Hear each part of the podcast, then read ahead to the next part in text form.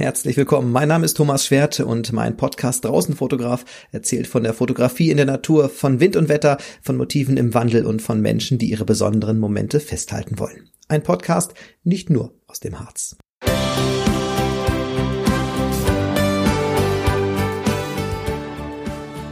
Und in dieser Folge habe ich mich mit Sebastian Berbalk vom Nationalparkbesucherzentrum Torfhaus unterhalten, unter anderem über den Begriff Wildnis und wie man ihn den Menschen näher bringen kann. Dies ist Teil 1 unseres Gesprächs, also viel Spaß. Ja, und wie gerade gesagt, treffe ich mich heute mit Sebastian Berbalk vom Besucherzentrum Torfhaus. Sebastian, vielen Dank, dass du dir die Zeit genommen hast. Ja, hallo. Wir haben uns das letzte Mal, glaube ich, in einer Videokonferenz gesehen, weil wir auch hauptberuflich miteinander zu tun haben. Ganz genau. Ähm, da ging es auch viel um dieses Thema Wildnis und das wollen wir auch heute besprechen. Aber ich freue mich erstmal, dass wir jetzt auch zu dieser Zeit uns erstmal wieder persönlich treffen können. Auf jeden Fall, ist schon eine Weile her. Besucherzentrum Torfhaus. Ähm, wer das nicht kennen sollte, also wer im Harz ist, kennt das irgendwie, aber wer es nicht kennen sollte, wie, wie kann man sich das vorstellen? Was macht ihr da? Also wir sind eins von mehreren Besucherzentren im Nationalpark. Unser Schwerpunkt ist da die Informations- und Bildungsarbeit. Das heißt, wir haben da ein kleines Informationszentrum. Inzwischen ist der Ort ja relativ groß geworden, ja. Torfhaus, und ja, wir halten da die Fahne für den Nationalpark hoch und äh, geben da den vielen Besuchern Informationen zum Thema Wald, zum Thema Nationalpark Wildnis. Ähm, aber ein weiterer großer Schwerpunkt ist auch die Bildungsarbeit, die wir da betreiben für den Nationalpark. Das heißt, das erstreckt sich eigentlich von, von ja, Schulklassenführungen ganz klassisch Richtung Brocken oder aufs Moor, ja, bis hin zur Erwachsenenbildung, Bildungsurlaube und einer unserer Schwerpunkte ist tatsächlich die Bildnisbildung, die wir da jetzt schon, ja, Jahrzehnte betreiben, kann man schon sagen. Ja. Ähm, was natürlich eine sehr spezielle Art der Bildungsarbeit für den Nationalpark ist. Ja. Genau. Ähm, Besucherzentrum heißt ja, ihr habt äh, einen Ausstellungsraum, aber genau. mit Shop angeschlossen, ne? Genau. Also wir haben äh, Ausstellungsraum sagst du ja gerade, also über zwei Etagen. Unten sind so ein paar allgemeine Infos über den Nationalpark zu finden. Unsere beiden oder drei Highlights, ein, schönes Geländemodell, was wir haben vom Nationalpark. Mhm ausgestopfter Wolf, ausgestopfter, äh, ausgestopfte Hirschkuh. Mhm. Und oben geht's dann noch weiter vertiefend äh, im Obergeschoss. Da haben wir noch was zur Geologie, Schwerpunkt Moor. Ne? Torfhaus hat ja seinen Namen nicht ungefähr, also das ist einer unserer Schwerpunkte. Ja. Und auch noch ein Nationalpark-Kino, Entdecker-Ecke. Äh, also man kann sich da auch bei schlechtem Wetter mehrere Stunden aufhalten. Das geht jetzt auch wieder. Ja. Ähm, und damit wir uns ja wirtschaftlich auch halten, haben wir halt einen kleinen Shop-Teil, wo es hauptsächlich Literatur gibt, aber auch so ein paar Souvenirs. Ja, und die Menschen, die zu euch kommen, also ins Besucherzentrum, äh, haben die das Thema Nationalpark schon auf dem Schirm oder kommen die das erste Mal damit in Berührung oder kann man das gar nicht so sagen? Naja, es ist schwierig. Ich würde mal so 80-20 sagen. 80 Prozent haben überhaupt keine Ahnung, wo sie sind. Also okay. die halten an, weil da ein Parkplatz ist und äh, irgendwie eine Würstchenbude. Mhm. ähm, oder die fahren zum Brunchen auf die Bavaria-Alm und sowas und äh, stolpern dann bei uns mal rein. Ja. Und dann merken sie, hm, irgendwas mit Natur und dann kommt so dieser Standardsatz, äh, sieht ja kacke aus, wie der Wald hier aussieht, was ja. ist damit los? Ja. Und das ist ja dann gefundenes äh, Fressen für uns, dass man dann wirklich in der Ausstellung mit den Leuten ins Gespräch kommt. Ähm, und denen halt auch den Nationalpark und diese Zielsetzung, dass die Natur machen darf, auch, auch erklärt. Und häufig gehen sie dann mit einem großen Dankeschön raus und sagen, wir sehen das jetzt anders und da können wir mal drüber nachdenken. Ja. Also das sind so die 80 Prozent derer, die, die nicht wissen, wo sie sind, mhm. aber dann vielleicht mit, mit so einem kleinen differenzierten Blick wieder rausgehen. Und 20 Prozent, das merkt man jetzt in den letzten Jahren, das Thema Nationalpark, glaube ich, in den Köpfen der Deutschen auch ein bisschen präsenter geworden. Und es kommen auch Leute, die klappern alle 16 Nationalparke ab, die kommen und fragen ganz gezielt über Managementmaßnahmen, über Bildungsarbeit. Ah ja, okay. Also das hat man tatsächlich auch, wo man sagen muss, das ist schon ein, Publikum, das lässt sich gut umreißen. Das sind so, ich sag mal, zwischen 30 und 40 mit Familie häufig, äh, die da auch schon sehr naturaffin sind und auch recht reflektiert sind, was mhm. So den Umgang mit Natur angeht. Also mhm. das hat man tatsächlich auch. Und was man auch noch ab und zu in einer Ausstellung hat, sind dann natürlich Besuchergruppen, die gezielt angefahren kommen, dass man dann so eine kleine Ausstellungsführung gibt. Also das gibt's tatsächlich auch. Jetzt waren zweimal Freiwillige Feuerwehr aus Salzgitter mit da, mit, mhm. mit äh, Jugendleitern und ähm, die wollen dann natürlich auch mal ein bisschen Einblicke haben. Ja, und ich hat ja schon gesagt, also Torfhaus ist oft so ein Begriff, den kennen ja die meisten Leute auch tatsächlich. Ähm, und du hast es selber gerade schon angesprochen, das ist ja schon so ein Punkt, da kommen, da kommen viele Leute zusammen ja. und die halten da an, wahrscheinlich weil es dann lockt mit Parkplatz und eben genau. den Möglichkeiten drumherum, hast du gesagt. Genau. Ne? genau. Was machen die Leute da, wenn die halt nicht ins Besucherzentrum kommen? Was erwartet die da oben? Ja, was sie selbst erwarten, weiß ich nicht. Also ich glaube, der, der Ausblick, das ist natürlich schon was. Wir haben von da einen schönen Blick zum Brocken, wenn er denn frei ist. Ähm, wir sind mitten in der Dynamikzone des Nationalparks. Ich glaube, das spricht die Leute irgendwie unterbewusst an, mhm. Ähm, dass sie aussteigen wollen und mal gucken wollen. Also das mhm. merkt man schon. Das, ist das Erste, was sie machen, die zücken schon das Handy und machen Bilder auch von der Natur. Ja. Auf der anderen Seite hast du nicht, es ist an manchen Wochenendtagen, gerade durch die Biker, man trifft sich, dann hat man da mal den Porsche Club. Also es ist so ein so eine Institution, wo man sich dann auch mal zu einer Ausfahrt trifft. Okay, ähm, und ja. dann geht man irgendwo noch was essen. Da oben hat man halt zwei, drei Gastronomien. Und äh, was jetzt in den letzten Jahren halt noch dazu kommt, äh, was vorher nicht so der Fall war, dass wir wieder äh, Übernachtungsgäste da oben haben durch das Harzresort, mhm. die dann auch mal eine ganze Woche da sind und dann kommen die halt immer mal wieder rein und das mhm. ist halt wieder was anderes. Also die sind längerfristig da und setzen sich dann vielleicht auch ein bisschen mehr mit dem Ort nochmal auseinander. Mhm. Äh, das, das ist gerade so ein bisschen im Wandel und äh, der Tourismus boomt, das merkt man ja auch in den letzten zwei Jahren und das wohnt ja den Menschen so inne, wo was gut läuft, soll es noch verstärkt werden. Jetzt kommt ja. dieser Turm da noch hin. Ja. Und ich denke, das bringt nochmal ein anderes Klientel. Mhm. Also zum einen ja dann wirklich die, die da Entspannung suchen in den Hütten mhm. mit Sauna drinne und das, wenn du auf die Nummernschilder guckst, ist es dann alles irgendwo die größeren Städte Richtung Norden. Mhm. Äh, und ich glaube, der Turm lockt wiederum eher nochmal ein anderes Publikum an, die eher so, so Abend, also noch nicht mal Abenteuer, aber so Eventsuche machen. Ja, also es ist ein, so ein, ja, Aussichtsturm, der da auf dem genau. Parkplatz mit entstehen genau, wird. Genau, ne? 65 Meter hoch, mhm. äh, mit Blick auf den Brocken, Skywalk und alles so ein Kram. Ähm, aber nicht von euch, ne? Nicht von uns, so. nein. Das ist ein, Investor, der das macht. Ähm, ja da fahren wir andere Ansätze, dass die Natur da eigentlich keine Geschmacksverstärker braucht im, im, im, Bereich des Nationalparks und selbst wirkt auf die Leute, aber dafür muss man halt auch selbst bereit sein, sich auf diese Reise zu begeben. Ja. Geschmacksverstärker ist ein gutes Wort in dem Zusammenhang, ja. Genau. Und äh, nochmal zum Begriff Torfhaus, das hast du ja selber auch schon mhm. angesprochen, mhm. der Name kommt ja nicht von ungefähr und er, ihr genau. seid sehr in dieser Moor-Thematik mit drin. Genau. Was ist da der Ursprung des Ortes? Tja, der geht so ein paar Jahrhunderte zurück. Äh, 1713, 1714 war da oben eine kleine Gaststätte letztendlich, der, der Brockenkrug. Ähm, und als die Wälder im Harz durch die intensive Nutzung zu Ende ging, hat man sich halt nach alternativen Brennstoffen umgeguckt und äh, äh, der Blick fiel dann auf die Moore, auf das Torf und da entstand dann letztendlich so, so, so eine kleine Torfstechersiedlung. Da war dann auch der berühmte Förster Degen mit zur Aufsicht. Und mhm. äh, man hat dann da in den Mooren angefangen, das Torf zu stechen, in den Torfhäusern dann auch zu trocknen. Zumindest mhm. hat man es versucht. Aber aufgrund der hohen Luftfeuchtigkeit da oben ist das sehr, sehr schwierig gelungen. Äh, das Torf ist da zuhauf verschimmelt. Ja. Äh, Im Umkehrschluss hat man es dann sogar bis kurz vor Wölfenbüttel runtergetorft. Aber man hat dann die, die Torfnutzung oben im Torfhaus so Mitte des 18. Jahrhunderts eingestellt. Äh, zum Glück für die Moore. Und ja. ähm, wir haben da das große Torfausmoor oder Radauer Born mit einer Torfmächtigkeit von ja über sechs Metern. Äh, und wenn man sich das mal überlegt, dass so Moor Millimeter im Jahr in die Höhe wächst, da gucken wir auf eine Torfschicht, die 6000 Jahre alt ist. Also es geht auf die letzte Eiszeit zurück. Und ja. ähm, wenn wir im Nationalpark immer so von werdener Wildnis sprechen, von Verwilderung und, und Prozessschutz, da finde ich, sind die Moore für mich immer noch mal so ein ganz magischer Ort, weil man auch weiß, wie alt die sind. Also die, die begannen zu wachsen, da gab es noch Mammuts auf der Welt. Und Total irre, diese Vorstellung. Ja, genau. Ich weiß, was du aber meinst. Es geht mir nämlich auch so. Wenn ich dann mal da bin, ähm, meistens zu Zeiten, wenn hoffentlich weniger Besucher mhm. da sind, weil das schreckt mich persönlich immer so ein bisschen ab. Aber wenn ich zum Fotografieren da bin und dann irgendwie genau. ähm, das Wollgras dann fotografiere und mir das klar mache, was dahinter steckt für ja. eine Geschichte, das ist auch, das ist auch ziemlich faszinierend. Ne? Auf jeden Fall. Und ähm, als jetzt die Corona-Zeit war, da war ja in der ersten Lockdown-Zeit sind ja keine Leute da gewesen. Ja. Wir hatten dann immer so einen Präsenzdienst da oben.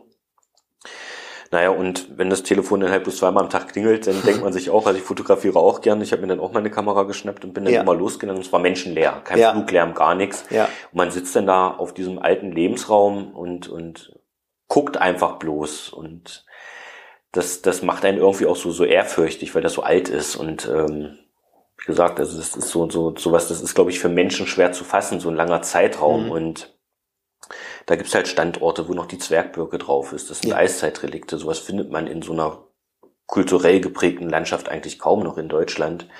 Und ja, das, das weckt einfach krasse Gefühle in einem, finde ich. Also das ist wirklich so, wo man Demut spürt, wenn dann auch der, der Nebel aufzieht oder ja. mit mal ein Gewitter am Brocken entsteht, wenn man da mal längere Zeit sitzt. Und da sieht man einfach auch, dass Turm schön und gut und touristisches Wettrüsten im Hart schön und gut, aber eigentlich das, was einem berührt ist, ist umsonst und man muss sich die Zeit dafür nehmen. Ja. Und ähm, das ist ja letztendlich auch das, was wir mit der Bildungsarbeit erreichen wollen, dass man sich Zeit nimmt mit beim Draußensein, dass man äh, die Leute emotional abholt und nicht bloß mit Fakten wissen, dass da die, die und die Pflanze ist, sondern ja, dass da auch mehr dahinter steckt und das will man halt rauskitzeln. Das ist ähm, ein gutes Stichwort nochmal mit diesem, also diesen, ja, diesen Zeitfaktor, diese Zeit einräumen. Ihr habt ja unterschiedliche Bildungsprogramme ja. oder Kon Konzeptionen sozusagen mhm. dahinter. Ne? Einmal können sich ja Besucher bei euch melden, die eine, eine Führung zum Beispiel mit, durchs Moor mitmachen. Genau. Ne? Das geht dann über mehrere Stunden wahrscheinlich oder wie ist sowas konzipiert? Ja, Zeit ist immer so eine Sache. Ne? Ähm, also zum einen, was, was festgeschrieben ist, ist das Naturerlebnisprogramm vom Nationalpark. Da sind die, die Wanderungen drinne für das ganze Schutzgebiet. Da haben wir halt auch einen großen Anteil. Und dann haben wir verschiedene Moorprogramme. Einmal so für Familien. Mhm. Das ist relativ kurz, anderthalb, zwei Stunden. Da lernt man das mal kennen und äh, guckt mal, was da so ist und äh, geht ein bisschen auf Pflanzenentdeckung und guckt sich mal den Sonnentau an und findet vielleicht mal eine Libelle, die da irgendwo lang fliegt. Ähm, dann haben wir den Luxus auf Torfhaus, dass ich mit vier Biologen zusammenarbeiten muss, darf, wie auch immer. ähm, das heißt, da sitzt halt doch auch ein bisschen äh, naturwissenschaftliches Know-how. Da bin ja. ich eher so der Exot als Historiker. Ähm, da haben wir halt auch das Moor mit den Biologen. Da wird dann auch richtig pH-Wert gemessen, elektrische ja. Leitfähigkeit. Also da geht's viel mehr ins Detail noch. Hm. Und dann haben wir halt auch noch so eine Moor-Tour, die mache ich dann häufig bei Bildungsurlauben, wo wir dann wirklich äh, verschiedene Moore anlaufen.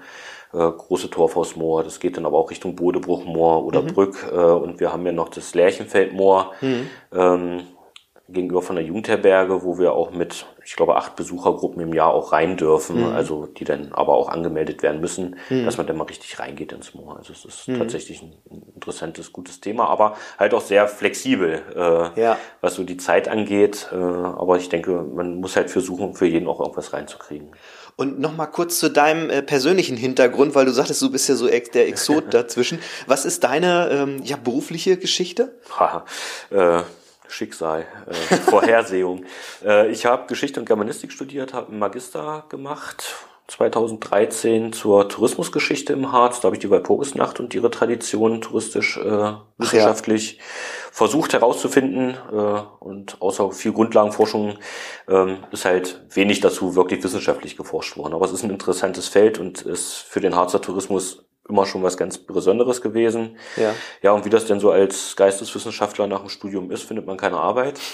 äh, und nach so ein paar Irrwegen äh, wollte ich mich dann mit, mit historischen Wanderführungen selbstständig machen. Das habe ich während des Studiums schon mal gemacht bei mhm. Thale und habe dann einfach rumtelefoniert, wo das geht und bin dann in Torfhaus gelandet, weil ich wusste, da sind viele Touristen und ja. äh, meine jetzige Chefin hat gesagt, äh, das geht nicht einfach so, da gibt's einen Nationalpark, der, Stimmt.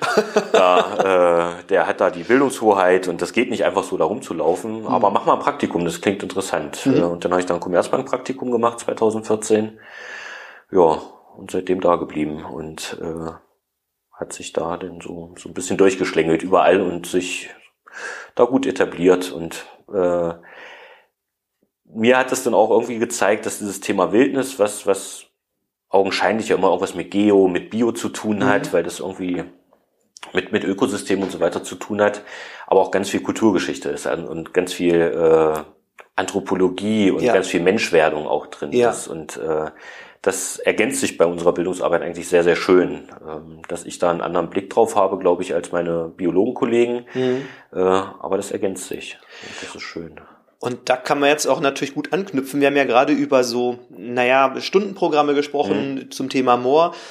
Wenn ihr Programme zum Thema Wildnis macht, dann sind die ja anders konzipiert. Also was bietet ihr da an? Genau, also es ist ja, es inspiriert sich alles gegenseitig, sage ich mal. Und wir haben uns damals ein bisschen auch vom Bayerischen Wald mit inspirieren lassen. Und ähm, ja, es wird jetzt zehn Jahre altes Projekt in diesem Jahr, Wildnis macht stark, ähm, wo ein Wildniscamp errichtet wurde bei Lonau, ähm, wo wir dann tatsächlich jetzt nicht für jedermann Programme machen, mhm. sondern das, das ist an, an wissenschaftliche Begleitforschung und so weiter geknüpft.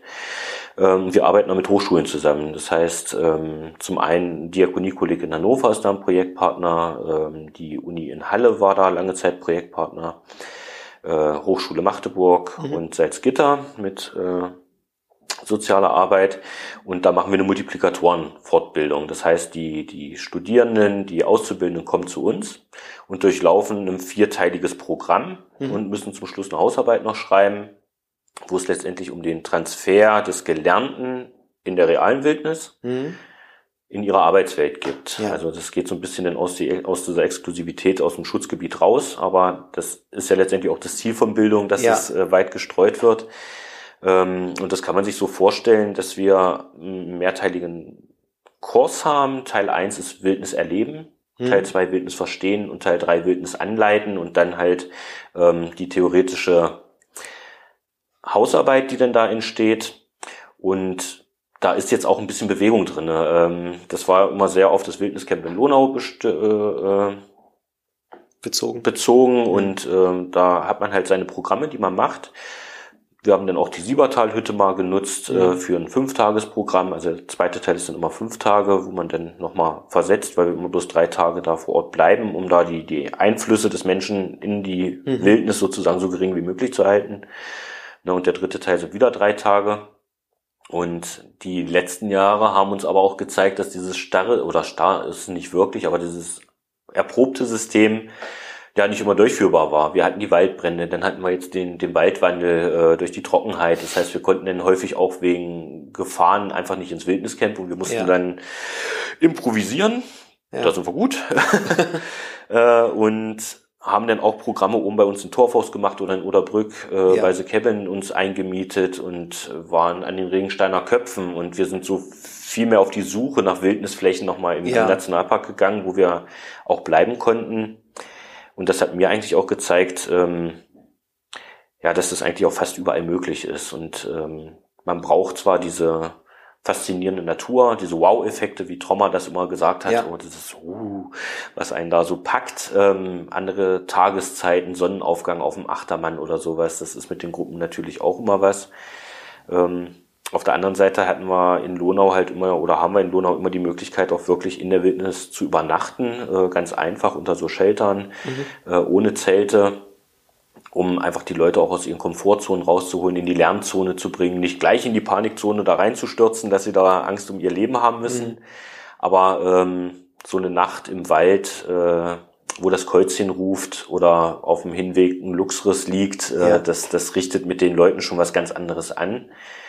Ja, und was wir da rauskitzeln wollen, ist natürlich oder ist, ist in erster Linie das, was so heute als, als Nachhaltigkeitsbildung eigentlich en vogue ist, sage ich mal, mhm.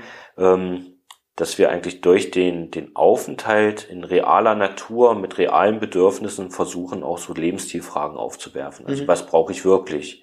Brauche ich einen großen Holzscheit, der oder einen großen Holzhaufen, der angeliefert wird? häufig auch von euch, mhm. wie aus der Brunnersmühle. ähm, oder gehen wir dazu über zu sagen, wir, wir wollen die, die Einflüsse so gering wie möglich halten und äh, kommen vielleicht bloß mal mit fünf Holzscheiten zurecht. Mhm. Wir nutzen das bloß, wenn wir es wirklich brauchen mhm. und nicht zum Vergnügen. Und ja. das sind ja gerade so die Debatten um Rohstoffe, die denn da wirklich auch rauskommen. Ähm, was nehme ich zu essen mit? Äh, brauche ich irgendwas, was lange kocht äh, oder brauchen wir das Wasser bloß ganz kurz oder brauchen wir wirklich Kaffee? Und das sind mhm. alles so die Sachen, äh, wo man da eigentlich sehr schnell hinkommt. Was man, glaube ich, so bei normalen Wanderungen nicht rauskitzeln kann. Ne? Also das mhm. ist dieser Campaufenthalt schon da und auch die diese Grundbedürfnisse, auf die man zurückgeworfen wird, das mitzuerleben, jedes Mal wieder ist schön, wenn man dann schlaf ich am Rand, muss ich am Rand schlafen, mhm. die Gruppen, das ist so alles unterbewusst, weil sie einfach in einem Umfeld sind, wo sie vorher noch nie waren. Ja, ja. du hast das ja ganz schön beschrieben, gerade ähm, aus dieser Komfortzone mal rauskommen. Ja. Und ähm, du hattest auch gesagt, Sinn des Ganzen ist, dass die das transferieren auf ihren Arbeitsalltag, eigenen Alltag, wie auch immer. Genau. Ähm, das heißt, solche, genau diese Überlegungen, ja, was brauche ich, aber auch Beschäftigung mit äh, Angst oder auch mal Vertrauen in was ja. haben, das wird wahrscheinlich alles mit einer Rolle spielen, denke ich mir. Absolut. Also vieles läuft unterbewusst ab mhm. und häufig kommt auch, auch die Frage, wenn die denn so in Richtung Hausarbeit gehen, ja, was ist denn eigentlich Wildnisbildung und äh, ja. was, was ist Wildnis und äh, was, was ist denn jetzt hier der Unterschied zu einem Pfadfinderlager oder wenn die Jugendfeuerwehr so ein, so ein Zeltlager macht? Mhm. Und ähm, ein ganz wesentlicher Teil, wenn man sich da mal wirklich Gedanken drüber macht und das aufdröselt, äh, ist wirklich ein, ein hohes Maß an Reflexion. Mhm. Also die, wir, wir nutzen da natürlich auch erlebnispädagogische Angebote und so weiter, aber die werden halt sehr intensiv reflektiert. Mhm. Ähm, und wir geben auch Zeit, im Gegensatz zu, zu Erlebnispädagogik zum Beispiel, äh, auch mal nichts zu tun. Mhm, also Langeweile ja. zuzulassen, die dann wiederum in Kreativität äh, umschwappt oder in Nachdenken oder äh, irgendwann sagen sie denn, ich, ich möchte mal alleine weggehen, darf ich das? Und dann, mhm. dann lässt man die ziehen sozusagen und dann setzen sie sich irgendwo in die Natur und denken nach und kommen dann mit Tränen in den Augen wieder und hatten irgendwelche äh, ganz fesselnden Erlebnisse und ähm, dafür den Raum zu bieten. Äh, das ist halt das, was, was wir da auch machen. Mhm. Ja, und das, das würde man sich, glaube ich, selbst in so einem durchgetakteten und optimierten Studienalltag, jetzt das Bachelorsystem und Homeschooling und bla bla mhm. bla bla, bla batz, batz, und du hast gar keine Zeit mehr, um mal eine Stunde einfach im Wald zu sitzen. Ja. Ne, und wir sammeln dann die Handys ein vorher, also stellen das frei. Ja. Ne, und dann ja. sitzt da schon mal wieder ein bisschen freier. Und ja. ähm, wir wollen die einfach auch nicht mit, mit Methoden vollballern, sondern es soll auch ein bisschen selbst kommen. Und das ist eigentlich das Schöne. Glaubst du, dieser Bedarf hat in den letzten Jahren zugenommen? Tja, was meint ihr? Hat der Bedarf zugenommen? Die Antwort von Sebastian darauf gibt's in Teil 2 unseres Gesprächs und natürlich noch einiges mehr rund um die Wildnis im Nationalpark Harz. Bis dahin, also bis zum nächsten Mal. Tschüss.